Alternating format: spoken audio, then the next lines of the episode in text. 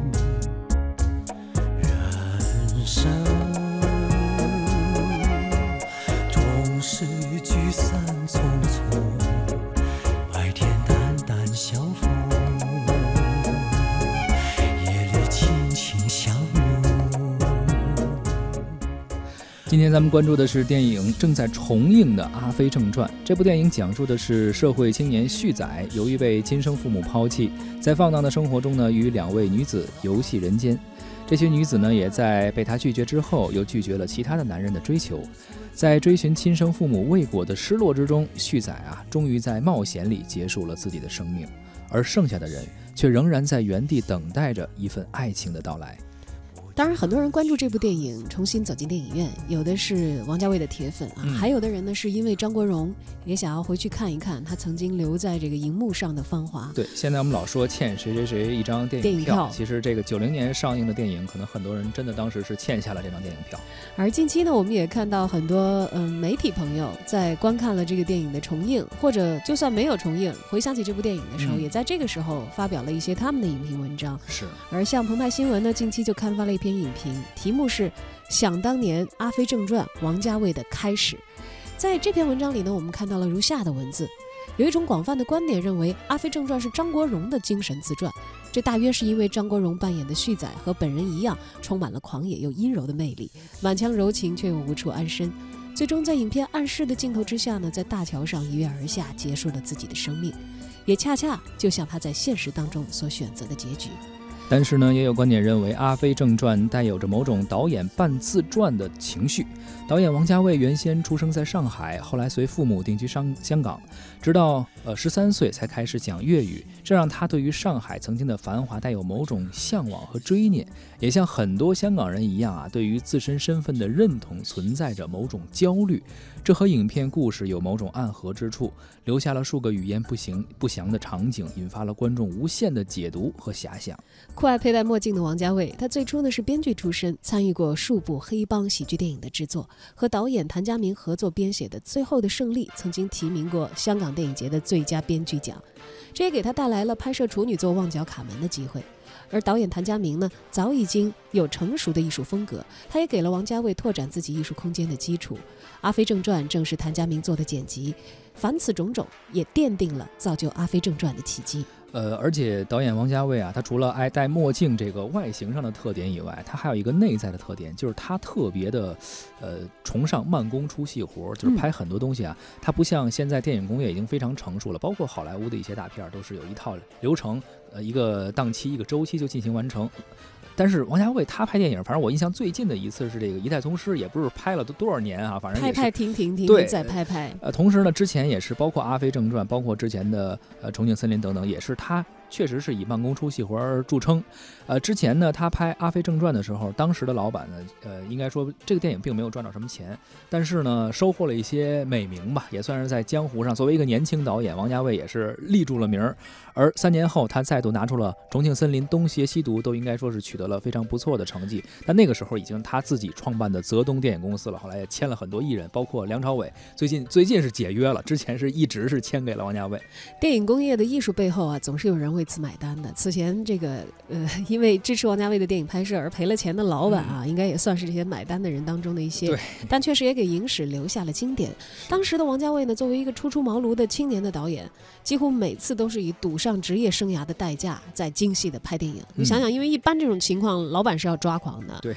呃，甚至他的拖沓和散漫呢，现在几乎已经成了他的一种符号。这估计也是一种命运的偶然，因为别人可能一拖沓一散漫，职业生涯就此终了，而他把这些东西提炼出来，变成了自己非常独特的符号，也放在了自己的艺术里。没错，而且他的艺术里面啊，确实也是非常有自己的一种意象化的符号，一看就是具有汪家卫特色的这种这种符号在里面，包括一些诗意的对白呀，以及嗯这种画面的色调啊，包括其中的一些音乐呀，还有那种非常有点湿润、有点粘稠的一些情绪吧。啊，包括王家卫在他每一部电影里面都会有一些金句，就是台词啊，就是呃事后可能会被网友总结出来，然后也都成为非常经典的台词。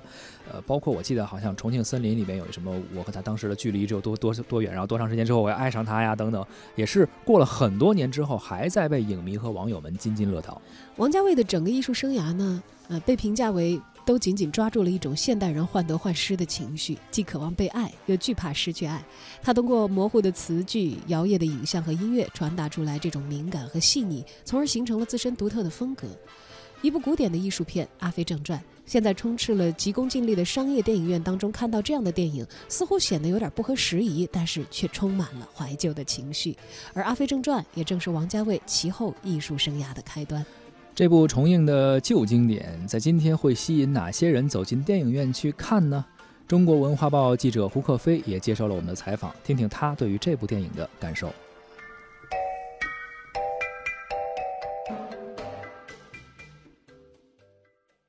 阿飞正传》重映了，我觉得这个事儿是个好事儿，因为什么呢？电影院大家都知道是一个商业机构，为了能盈利呢，会倾向于选择上座率高的商业电影啊，好卖的是吧？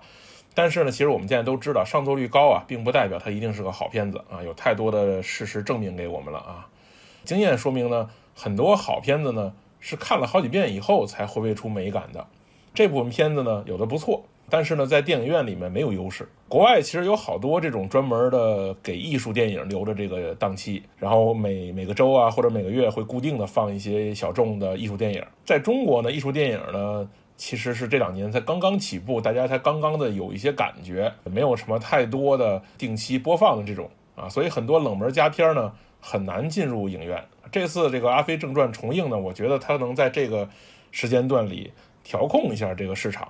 也给一些优秀的电影展映的机会，选择放这个《阿飞正传》呢，啊是很不错的。首先是因为它确实是这些啊冷门佳片中的热门，包括导演王家卫啊，包括片中的几位主演呢，现在都是在演艺圈名气非常大的、地位非常高的，如今也积攒了非常多的粉丝，所以呢，他们现在放呢还是有一定的市场号召力的啊，绝不可能是不卖座的。而且这个片子呢，在影史中也被立为丰碑。很多希望对电影有一些了解的人，或者对王家卫希望有一些了解的人，也可以通过这个影片来了解，尤其是一些年轻的观众啊。但是呢，据说这个版本呢，做了这个国语配音啊，这个版本让很多人不太满意。我看到影迷在网上吐槽了这个事儿啊。其实我看，呃，这次重映的时候也有这个粤语版的上映，大家其实可以如果在意这个事儿啊，去买粤语版就行。我呢，真的是从来没有在电影院看过《阿飞正传》，那但这不影响我看了好几遍这个片儿。王家卫的电影啊，经常是对这个观看者的耐心和接受能力是很挑战的事儿啊。这个故事情节非常零散，往往是要靠后期制作的这种光学效果呀、画外独白呀。这个音乐手法呀，包括蒙太奇，你才能有一个综合的感受。特别像碎玻璃，就像那个万花筒，小时候玩那玩意儿，你慢慢转，把它拼一起，你才发现，哎，还挺漂亮。所以呢，它有很大的隐患，就是你很有可能在第一次看的时候没看明白，然后呢，你在每一次看的时候呢，都会有新的一些感受，你沉进去了呢，就无法自拔。但是你沉不进去呢，就有可能看三五遍都看不懂。这种感觉呢，也让这个很多人呢。特别喜欢王家卫，有一波人欲罢不能，还有一波人呢，就看了好几遍都没看懂，越看越不喜欢看。所以我觉得这个片子是特别挑观影者自己的状态的啊。第一次看《阿飞正传》呢，是我大概上中学的时候，那个时候啊已经没有录像带了，是那种什么 VCD。实话说，第一次看真的给我看懵了，从来没有看过这样的片子，这种潮湿的街头、昏黄的路灯、怀旧的老时钟。昏暗的房子、楼梯啊，那个演员里面一个一个那种游离的眼神，好像都是不经意间把这种忧郁啊、悲情的这种感觉渲染。主角放荡不羁的阿飞，有这种无法抚平的那种哀伤啊，就感觉整个的这个片子的这个调调都是这样的啊。这个结尾的台词我还记得很清楚。呃，以前我认为有一种鸟啊，一开始飞就会飞到死才能落地啊，其实它哪儿也没去，是吧？那种鸟呢，一开始也死了。那段时间我高中时候看，真给我看懵了。完全不明白是什么意思，后来再看的时候，慢慢的我去咂摸，是我曾经说过，不到最后一刻也不会知道我最喜欢的女人是谁，不知道她现在在干什么。哎，我觉得这些话慢慢慢慢的开始明白。而且呢，《阿飞正传》这个片子呢，是给我们展示了一个全新的视野，尤其是对于我那个时候呢，看电影，不多，而这个电影拍的时候是一九九零年，它肯定比我看的时候还要早，所以这种奇特的镜头轨迹、非常规的构图啊，这种色彩，包括对白。啊，都深深地影响了香港电影啊，甚至影响了一些世界上其他的导演。现在有很多好莱坞的导演都成为了王家卫的粉丝啊，他也成为了王家卫独特的风格。而且最可贵的是，他一直坚持这样，你没法形容说这这是不是就是经典？用平时的手法讲述不平时的事儿，或者是用不平时的手法讲述平时的事儿，这东西说起来很简单啊，但是就是这样普普通通的东西，平平淡淡的，它就成为了经典。我觉得主要原因是因为恰到好处。王家卫的电影都不是好好讲故事了。如果你抱有期望，说他跟其他香港电影一样啊，利用一各种电影的方式和套路啊，讲述一个高潮迭起的故事啊，你一定会失望的。它往往是一种情感或者情绪的宣泄，或者是一种观点的表达，或者是价值观呢，或者是人生观。在王家卫的电影里面，情节往往不重要，或者说你经常咱们看到的这个香港电影中呢，情节也不重要。你很多现在这个套路型香港电影，我都怀疑他们有没有剧本。那他们基本上属于习惯性的把这些碰撞的桥段，什么追逐啊、打斗啊、枪战的巷战呢、黑帮卧底变节了什么的，这些套路往上一搭，碰撞起来就成了。香港电影一直是对于这种情节的这个考量是有问题，但是呢，王家卫的电影呢，他根本就不考虑情节，他就是通过这种电影技巧，让你在这种精心设计的这种华彩段落中满足你的口味，最终呢，也确实是培养了很多忠实的粉丝。我觉得王家卫啊。他的志向不在于娱乐，而在于表达，而这个表达是很私人化的行为。你会发现他很多作品啊，他都是在片场中即兴创作的。他那个用的那些演员，就跟咱们电影中那个道具一样，都可以触发他的灵感，成为他的一种工具。这就是我们能看到很多王家卫的电影中这个角色，即便是主角，这个形象或者是这个状态依然是模糊不清的。他的个性是一种挥之不去的情绪，从头到尾这种纠葛的啊，让我们用时间和空间去感受的这些东西，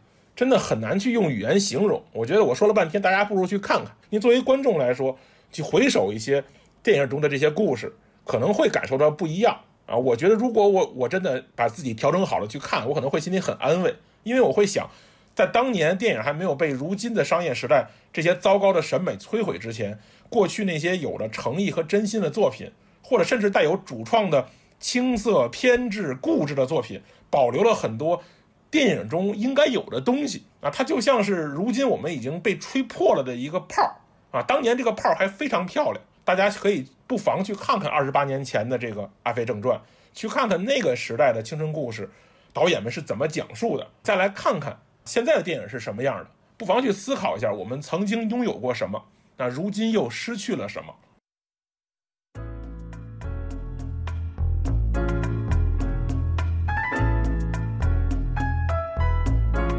夜正浓，寥寥凉凉清风，有点醉眼朦胧，月夜醉眼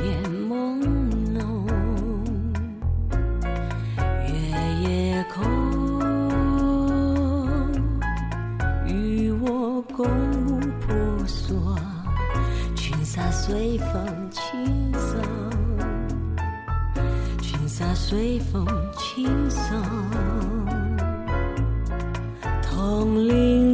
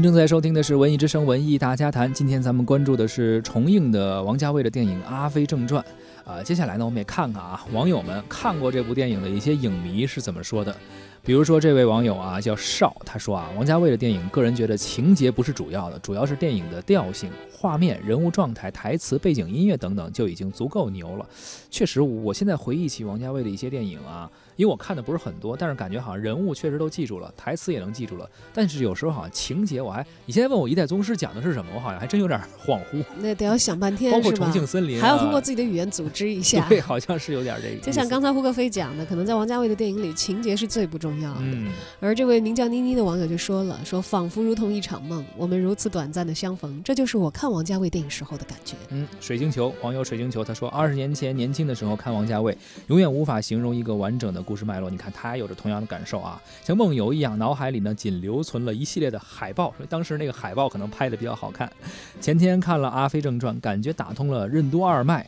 同呼吸了，哎，这可能是随着自己年龄的增增长，一些生活阅历逐渐有了，情感的经历也有了之后啊，再看当时的王家卫，才能够体会到这电影中讲的究竟是怎么回事儿。浅笑嫣然说：“说二十八年前，张国荣、梁朝伟、刘德华他们都还是不折不扣的，拿今天的话来说是流量小生啊。嗯，但是却被王家卫那样的折磨着，才有了后来的经典，像《阿飞正传》啊、《春光乍泄》、《二零四六》等等等等。现在再来看《阿飞正传》，除了折服当时年轻演员的颜值，更由衷的欣赏他们的表演。张国荣的独舞，梁朝伟的三分钟无声的表演，你看不到他们脸上的稚嫩，看得到的只有入戏时候的沉稳，还有若有所思又老练的演技。这也正是我们喜欢《阿飞正传》的原因之一。演技这东西啊，在王家卫的手底下被用得很奇妙。确实是他用过的演员，现在都已经是成名成腕了，都是现在非常受大家喜欢的演员，可能也是一种互相的成就吧。呃，当时青春最好的时候，留在了汪家呃王家卫的电影当中。